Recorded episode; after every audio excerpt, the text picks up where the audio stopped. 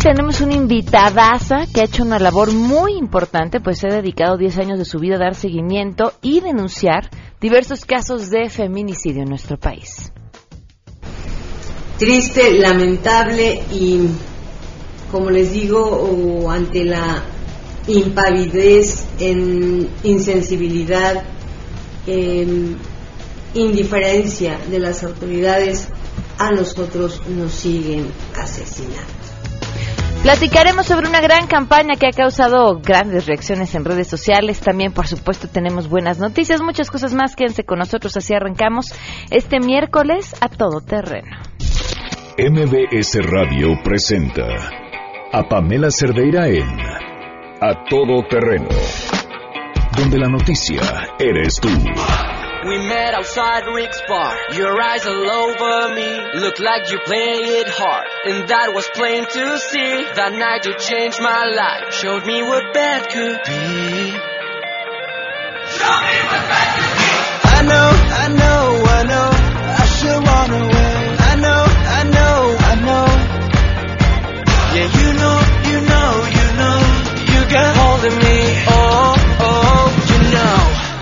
Keeping me up all night. You are a Muy buenas tardes, bienvenidos a Todo Terreno. Muchísimas gracias por acompañarnos en este miércoles 23 de agosto del 2017. Soy Pamela Cerdera. Los invito a que estemos en contacto. El teléfono en cabina 5166-1025. El número de WhatsApp 5533329585. Oigan, ¿nos quedan números para el maratón todavía o ya no? Sí, los íbamos a dar por Facebook, ¿verdad? Sí, ya no. Bueno, al ratito les decimos cuántos y cómo los vamos a dar, nada más para que estén atentos. En Twitter y en Facebook me encuentro como Pam Cerdeira y hoy 23 eh, de agosto es el Día Internacional del Recuerdo de la Trata de Esclavos y de su abolición. La Asamblea de Naciones Unidas fue quien acordó institucionalizar este día 23 de agosto y a partir de ese entonces se pretende mantener vivo el recuerdo en el mundo de la enorme tragedia que mantuvo a miles y millones de personas eh, en, en esta situación en esclavitud. Ahora, ¿cómo vamos? Fíjense, hay datos bien interesantes porque hablar de la esclavitud no es hablar del pasado. Según el índice eh, global de esclavitud, en un estudio de 167 países, el nuestro, México, ocupa el lugar número 20. Y hay datos bien interesantes de qué es lo que está pasando en el país, eh, qué es lo que estamos haciendo, qué nos está faltando, qué le está faltando al gobierno y cuál es uno de los principales problemas. Eh, en México, la trata de personas es sin duda el principal problema, la trata de personas con fines sexuales, pero también eh, por explotación laboral. Las mujeres y las niñas son las principales víctimas de la trata de personas. Y de acuerdo a este estudio, una de las eh, principales razones o situaciones que así lo explica es el problema de crimen organizado que vivimos. Y, bueno, por supuesto, la, inacción eh, por parte de las autoridades en este tema en especial. Les digo, hablar de la esclavitud pareciera una palabra vieja eh, en, en, cuanto a su práctica, pero no, lo es, lo es todos los días. Y además, cuando uno ve, por ejemplo, lo que pasa con mm, la esclavitud en el ámbito laboral, en muchas ocasiones estamos hablando de fábricas o de campos donde se venden productos de muchísimo, bueno, donde terminan eh, creándose productos que son de muchísimo lujo o que se venden en, los grandes supermercados y que detrás existen este tipo de prácticas. Y lo que sucede con la trata de personas también, ¿no? ¿Quiénes son esos eh, grandes clientes eh, que cobijan, cuidan y son parte de un negocio que lastima tanto a la humanidad entera. Vamos a arrancar de una vez con la información. Saludo a mi compañero Oscar Palacios.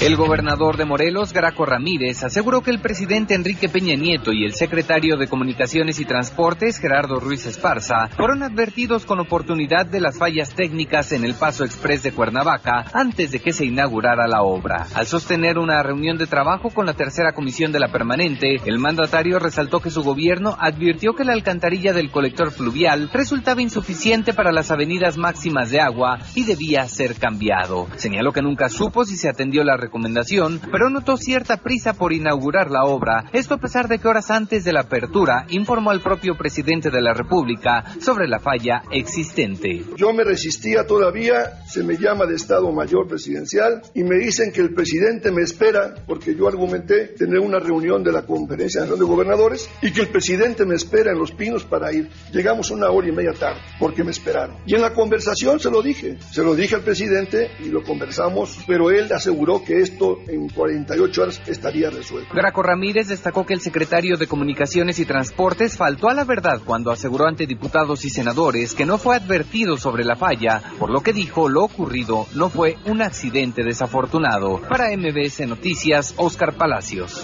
El consejero presidente del Instituto Nacional Electoral, Lorenzo Córdoba, propuso que para los comicios de 2018 se tenga un costo de campaña por elector a lo largo y ancho del país como un acto de responsabilidad política para que los topes de gastos de campaña guarden un criterio mínimo de proporcionalidad. Si bien los tiempos legales ya se agotaron, realizarán comicios simultáneos en 30 estados del país. Al inaugurar el Congreso Internacional de Estudios Electorales, Córdoba indicó que las disparidades en los topes de gastos de campaña es una fuente de problemas. Ejemplo de ello es que si se compara el tope de gastos de campaña de la próxima elección presidencial con los del Estado de México, estos últimos serían cinco veces más altos y la campaña presidencial tendría que ascender a la friolera cifra de más de 2.200 millones de pesos. Además, reiteró que el Consejo General del INE va a emitir más reglamentos para los comicios federales del próximo año que están por comenzar el 8 de septiembre. Entre ellos está prohibir la entrega de cualquier tipo de tarjetas durante las campañas electorales, emitir reglas para evitar el uso político de programas sociales y modificar el reglamento de fiscalización. Reportó Ernestina Álvarez. El titular de la Secretaría de Desarrollo Económico de la Ciudad de México, Salomón Chertorivsky, entregó a los diputados federales del PRD la propuesta del jefe de gobierno Miguel Mancera para eliminar la Comisión Nacional de los Salarios Mínimos. En el marco del encuentro que se llevó a cabo en privado en las oficinas de los perredistas en San Lázaro, el funcionario admitió que de un día para otro el país no tendrá un aumento real al salario mínimo y tampoco se trata de una varita mágica que va a resolver los problemas de los mexicanos. No obstante, es necesario iniciar el proceso para alcanzar estos propósitos porque no solo los ciudadanos mexicanos lo exigen, sino también los socios comerciales de Canadá y Estados Unidos, informó Angélica Melín.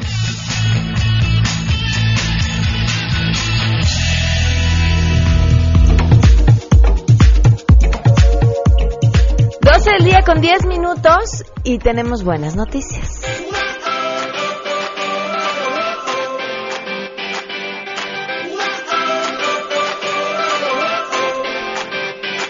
A ver, traemos pendiente el tema de los boletos, de los números del maratón. Al ratito, tititito, les digo cómo se los pueden ganar. Saludo, antes que nada, a Susana Rodríguez, directora de Comunicación Social del LISTE. Susana, ¿cómo estás? Muy buenas Hola, tardes. Pamela, qué gustísimo me da hablar contigo. Aprovecho para mandarte un abrazo afectuoso de a ti y a todo tu, tu radio escucha. Igualmente un fuerte abrazo. Susana, ¿qué están tramando? Pues fíjate que traemos muy buenas noticias en el ISTE. Eh, resulta que nos, eh, nos echamos un clavado y vimos que entre nuestros 13 millones de derechohabientes tenemos casi cuatro, Pamela, de jóvenes derechohabientes.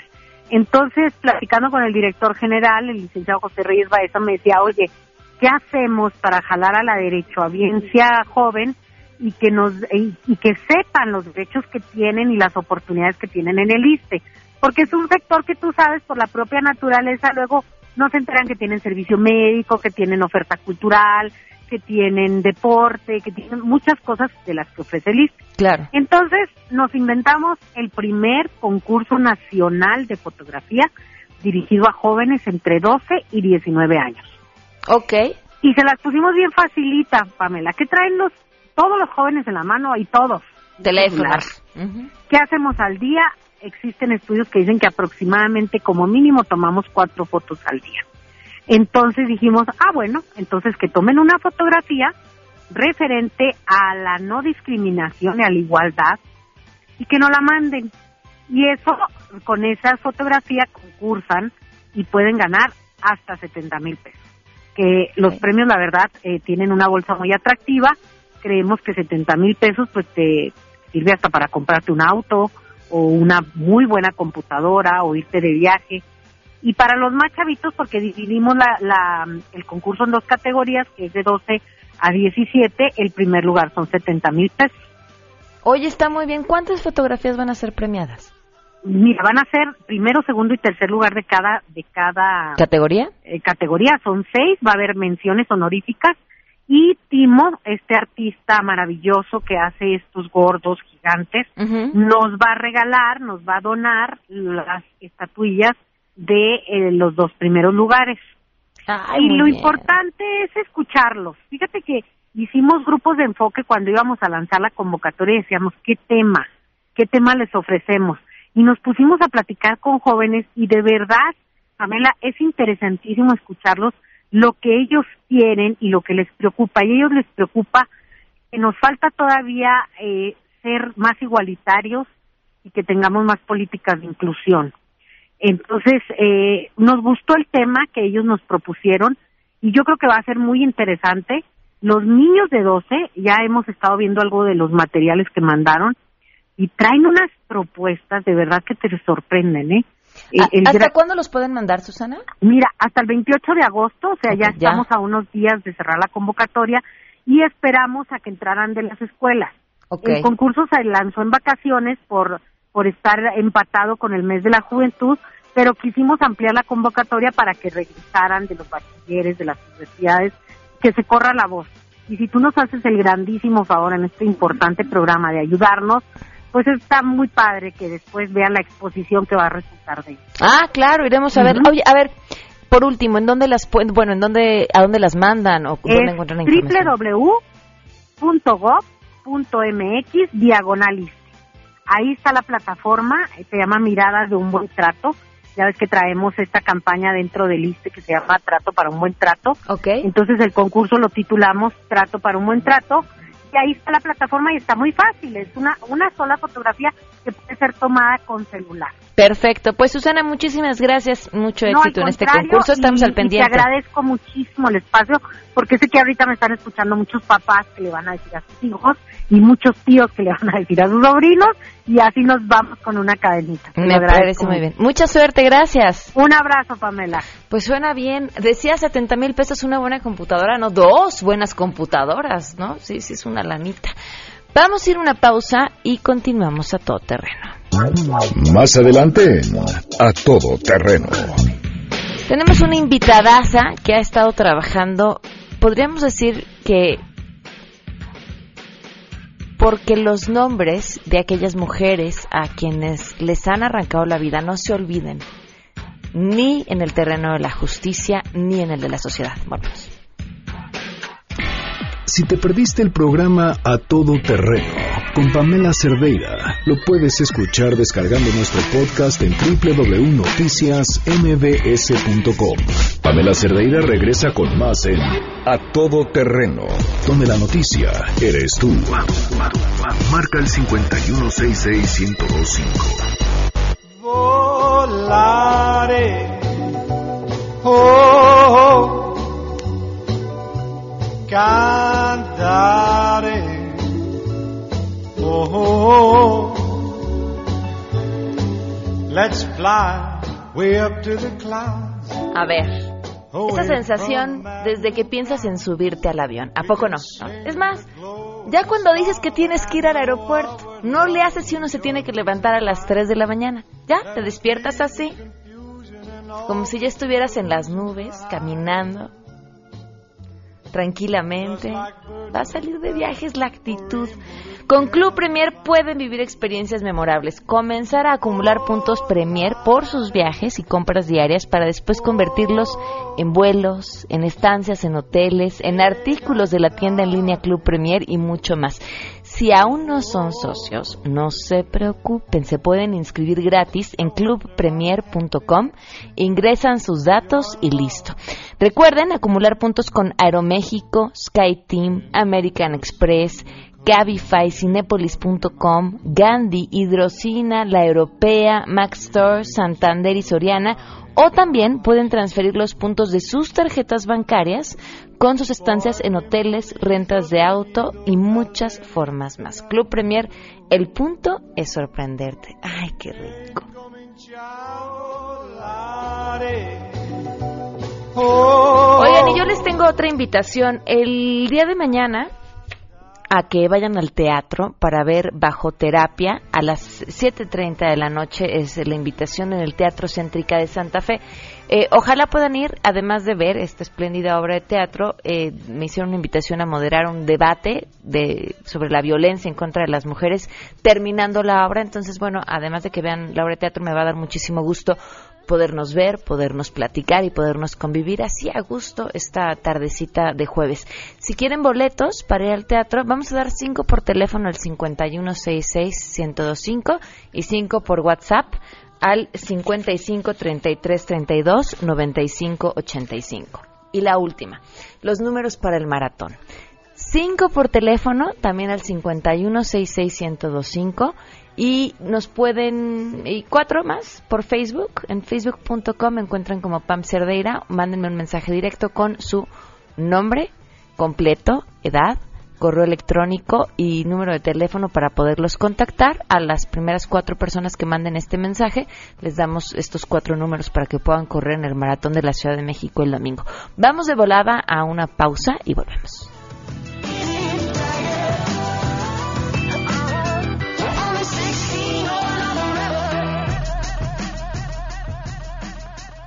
Pamela Cerdeira es a todo terreno. Síguenos en Twitter, arroba Pam Cerdeira. Regresamos. Pamela Cerdeira está de regreso en A Todo Terreno. Únete a nuestra comunidad en facebook.com, diagonal Pam Cerdeira. Continuamos. Feminicidio en México. No las dejes invisibles. A todo terreno. Feminicidio en México. No las dejes invisibles. Respirar un futuro esplendor cobra más sentido si lo creamos los dos. Liberarse de todo el pudor. El año pasado platicábamos con la madre de una víctima y cuando le preguntábamos qué podíamos hacer por ella después de que tuvo la gentileza y la fortaleza de narrarnos, porque además narrar es de cierta forma volver a vivir su historia, nos pidió una sola cosa, sean mi voz.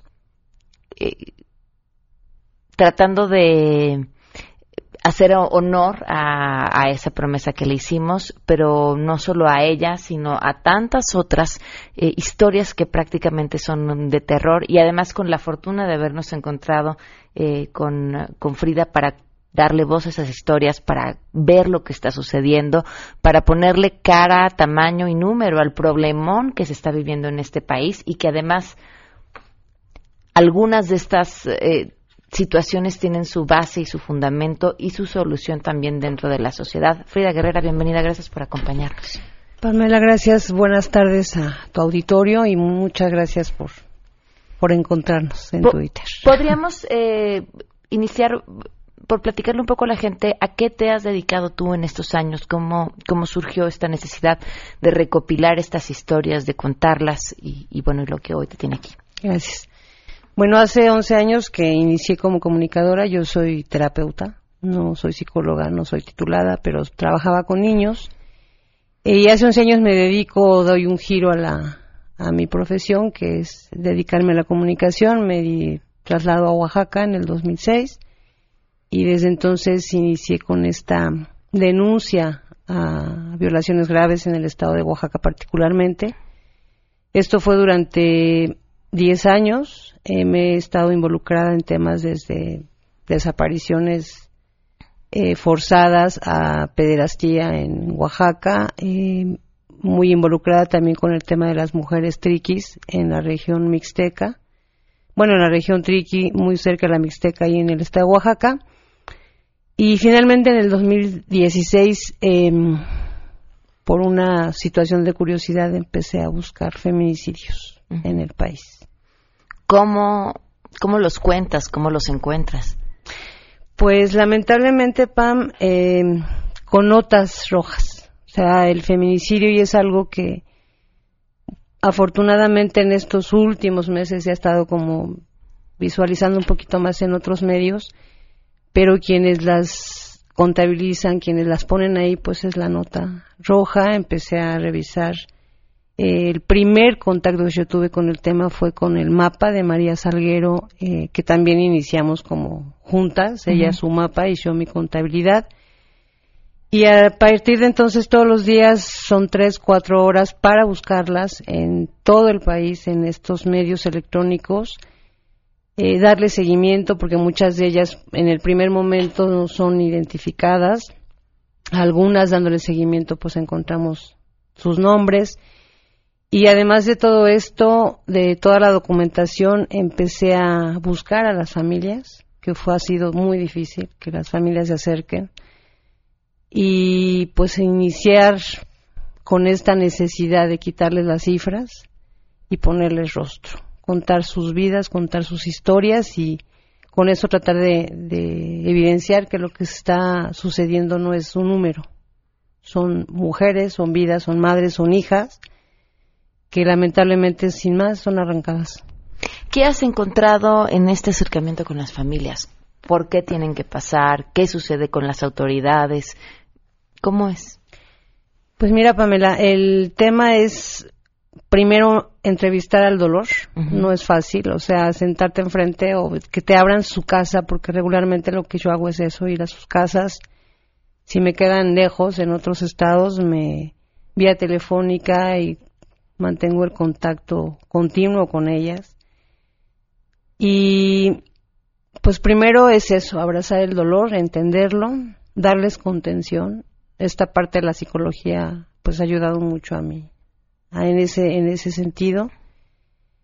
Y pues después de entender, de sentir y de no llorar con ellas, pero sí sentir lo que lo que están viviendo, un dolor que es los ojos es la misma mirada, el mismo vacío, el corazón arrancado.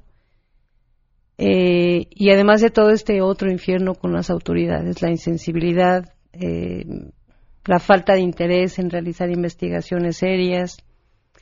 Si las familias no hacen ruido, si las familias no son escuchadas en los medios, difícilmente el, el caso toma interés. Y es general, es en todo el país o también enfrentados a esta necesidad de las autoridades de que esto no salga. Entonces las familias asustadas ante la posibilidad de que no agarren al responsable o no se hagan las investigaciones se callan. Las autoridades siempre con esta situación de vamos a entorpecer la investigación no hacen más que entorpecer en, efecto, pero la justicia.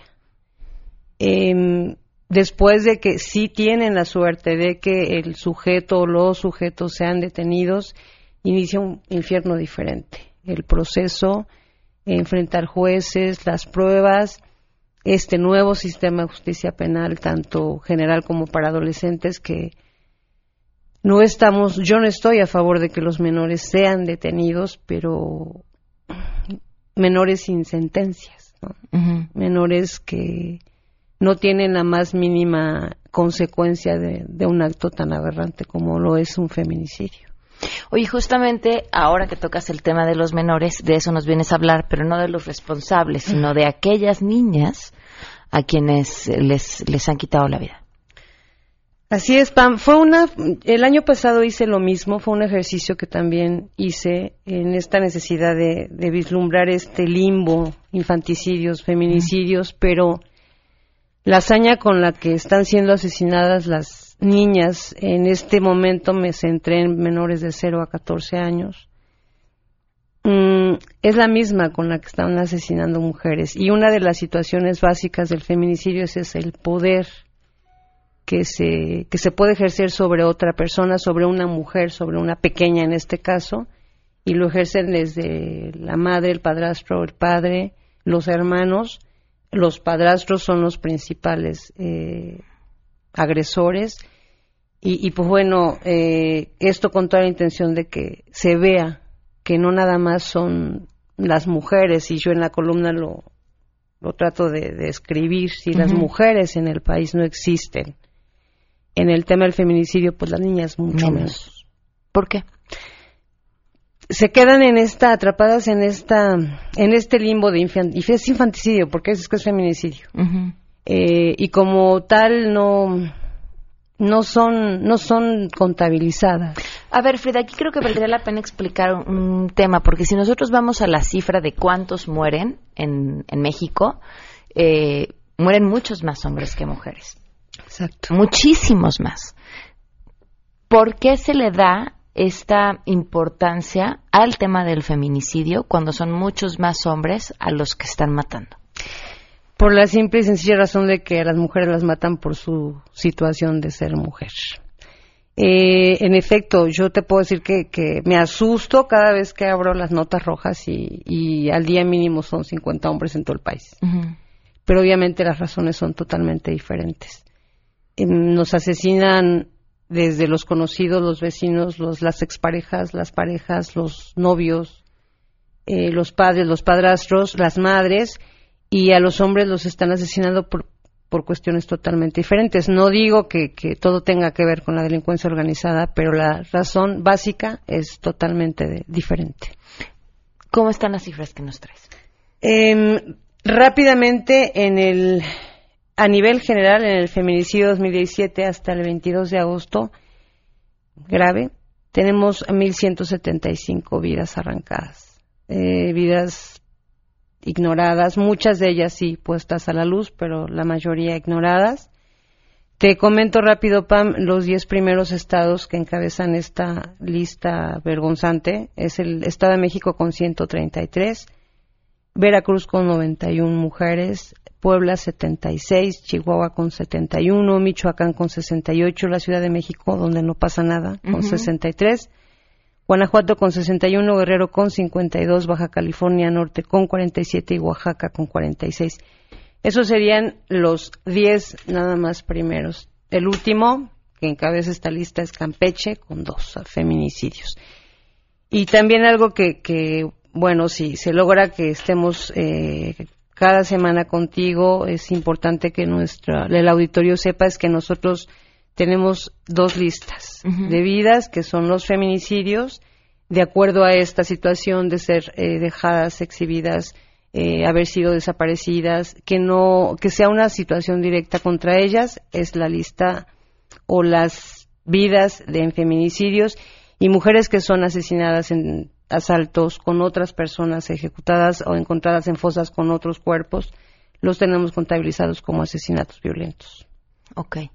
En el caso de las menores, que también traías información. Bueno, pues rápido te, te no, no les voy a compartir todo el texto, ahí en el blog lo pueden lo pueden checar. Uh -huh.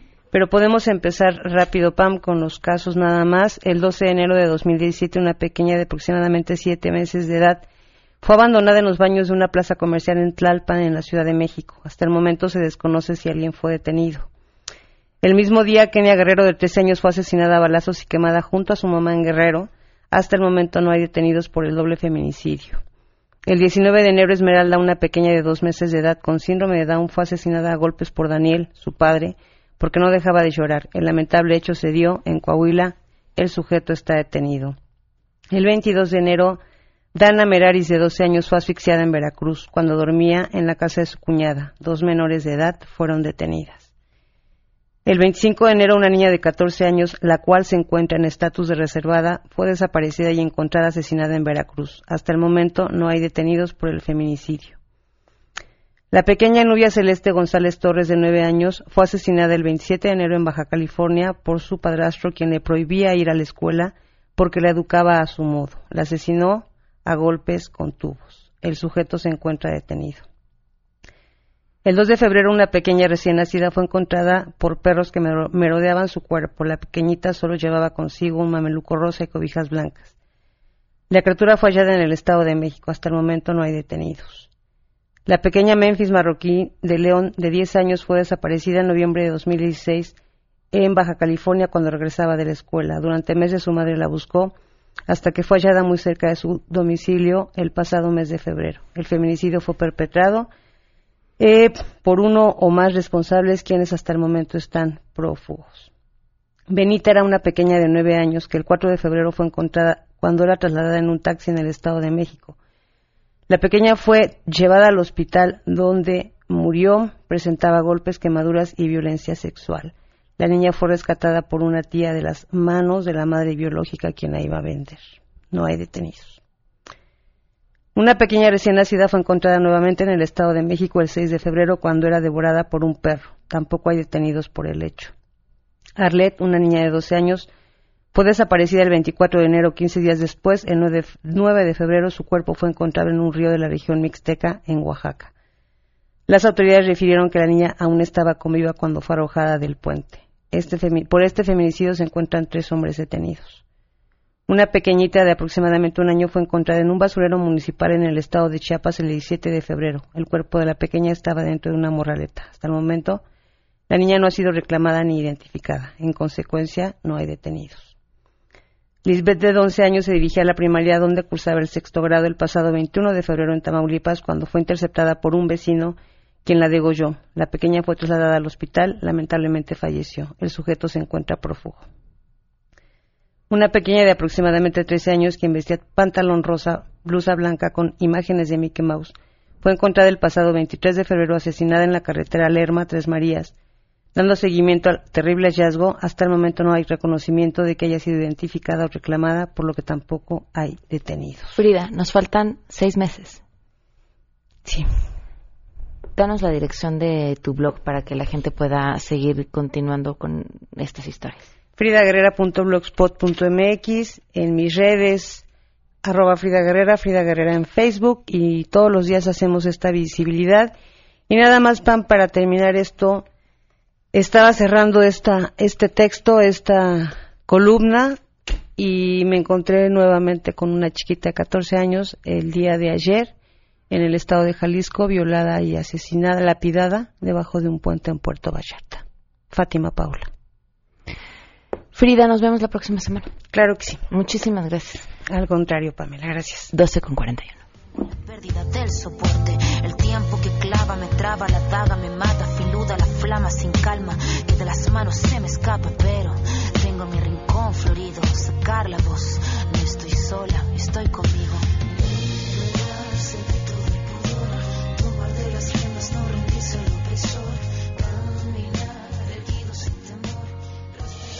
Si tienes un caso para compartir, escribe a todoterreno.mbs.com. Pamela Cerdeira es a todoterreno.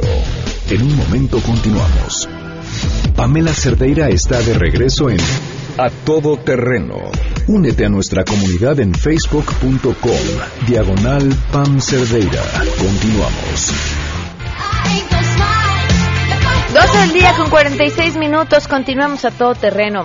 El eh, día de ayer se emitió una alerta en Estados Unidos, el Departamento de Estado, para advertir a los ciudadanos estadounidenses y a los miembros del gobierno de Estados Unidos sobre viajar a ciertos estados en, nuestro país debido a las actividades criminales y las organizaciones que están en esas áreas. No es nuevo, ¿no? Este, este advertencia sucede eh, con cierta frecuencia, pero creo que lo que es bien importante y en lo que pocas veces como medios nos vamos al detalle es en dónde. En dónde y cómo dicen las autoridades de Estados Unidos que es peligroso que se viaje. Y bueno, aquí alguna información sobre algunos de los detalles que dan. Por ejemplo, en Baja California advierten sobre que no hay que viajar de noche en Baja California Sur. Advierten sobre la alza de homicidios, sobre todo en La Paz y en Los Cabos. En Chiapas recomiendan, entre otras cosas, no utilizar el transporte público. En Chihuahua, eh, solo viajar de día. En Coahuila, no viajar a menos que sea necesario y esencial. En Colima, no viajar de noche. En Durango, no ir fuera de la ciudad. Bueno, si se va a ir fuera de la ciudad solamente de día. En el Estado de México, no ir a Coacalco, a Ecatepec, a Nesa, La Paz, a Valle de Chalco. En Guerrero prácticamente la alerta incluye todo el estado, por supuesto Acapulco también está ahí, Jalisco, eh, atención en la frontera con Michoacán y Zacatecas, en Michoacán no ir a menos que sea esencial, en Nayarit no viajar de noche, en Nuevo León tampoco moverse de noche, en Oaxaca solo en zonas turísticas, solo pueden estar en zonas turísticas. En Quintana Roo tener precaución. En San Luis Potosí no moverse de noche y solamente por las vías de cuota. En Sinaloa, eh, pues la alerta abarca todo Sinaloa, a excepción, dice, de Mazatlán, Los Mochis y Topolobambo. En Sonora, igual, no viajar. Tamaulipas. Veracruz, incluye también no usar el transporte público solamente de día y en Zacatecas salir de la ciudad solamente cuando sea de día. Más o menos así va esta alerta. Habrá que ver qué más tenemos que decir aquí, que esto que el secretario de Turismo llama un área de oportunidad para crecer. En otros temas, si ustedes no han, bueno, no tienen prepa o quieren están buscando una licenciatura, la Universidad UTECA es su gran opción. Tiene nuevas instalaciones, una gran ubicación. Están en Viaducto Miguel Alemán 255, casi esquina con insurgentes en la Roma Sur. Y hay grandes oportunidades de trabajo para todos los egresados. El teléfono 5264-8520 o www.uteca.edu.mx 5264-8520. Vamos a una pausa y volvemos.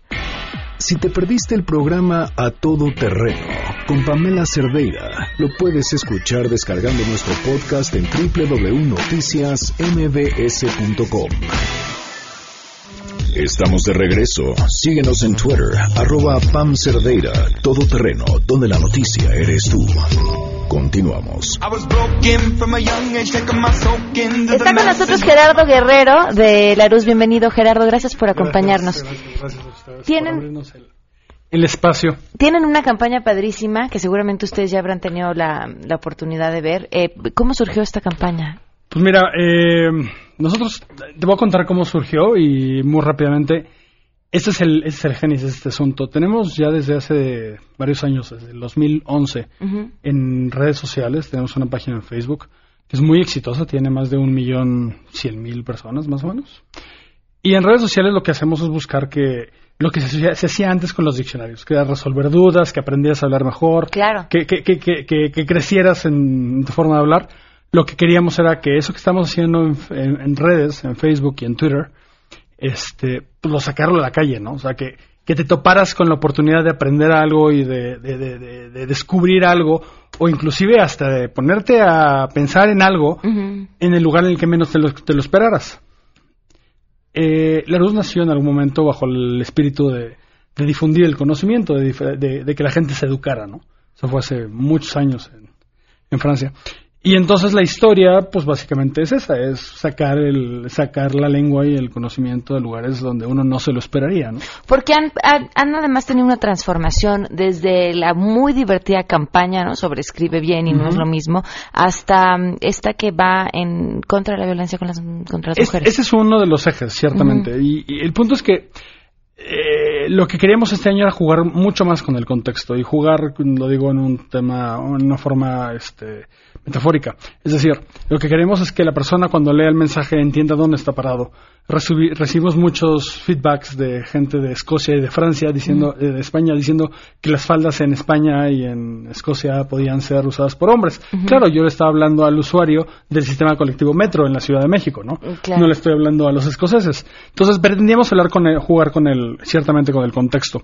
Y eso pasa en el metro, donde el principal con, eh, contexto que tienen las mujeres hoy en día, pues ciertamente es pues, que pueden ser acosadas. Sí, sí, sí, que ir en falda en metro no es una buena idea. Estadísticas dicen que dos de cada tres uh -huh. son, sufren de esto, ¿no? Si tú sales a la calle, te invitamos a que no, te invitamos a que no eh, toques el claxon de manera indiscriminada, a que no te pases los altos, te invitamos a que sueltes el teléfono mientras manejas. Pues es un poco invitarte a ser un mejor ser humano, ¿no?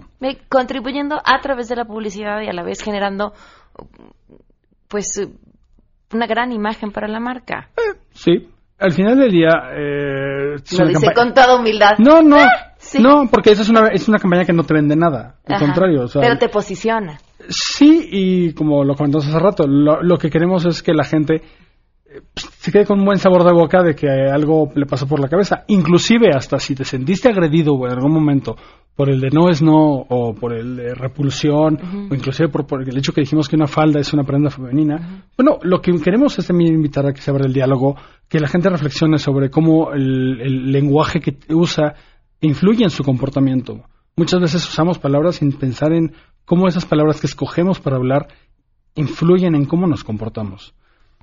¿Vienes otro día a platicar de los diccionarios? Este, con mucho, muchísimo gusto. Sí, bueno, lo platicábamos en el, en el corte, lo que pasa es que se nos acaba ya el tiempo, pero me decías la cantidad de diccionarios que se siguen vendiendo. Sí, realmente nos gusta la idea de, de, alejarnos de la idea del diccionario porque la gente, pensamos que hoy en día el conocimiento no está en un diccionario. Un diccionario es un útil escolar para la escuela, de, para, para los niños que están en primaria.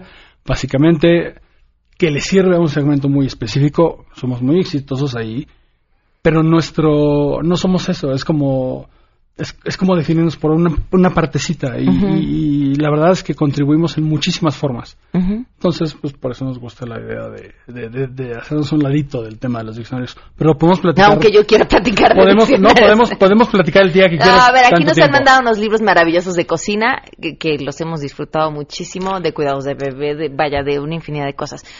Es, es interesante platicarlo porque finalmente estamos en una industria editorial que ha cambiado muchísimo tenemos historias de personas que no cocinaban y que por alguna cosa se toparon con un libro de cocina nuestro y que nos escriben para darnos las gracias porque literalmente a partir de agarrar un libro nuestro les nació el gusto por cocinar y eso les cambió la vida, que es un poco el tagline de nuestro logo, o sea, conocerte hace, te, hace que hagas algo diferente. Te va a cambiar en una pequeña, muy pequeña parte, pero te va a cambiar. Eso hacen los libros, generalmente. Eso hacen los libros, en efecto. Muchísimas gracias, Gerardo, por habernos a acompañado. Al contrario, gracias a ustedes por el tiempo. Gracias. Se quedan en mesa para todos. Nos vamos. Soy Pamela Cerdeira. Esto fue a todo terreno. Los espero mañana a las 12 del día. Se quedan en mesa para todos.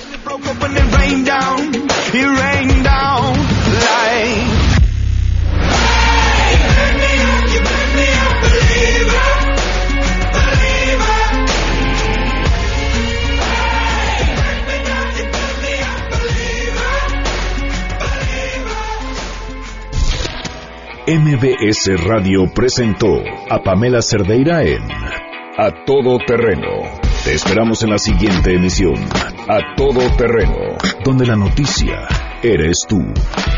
MBS Radio, en entretenimiento, estamos contigo.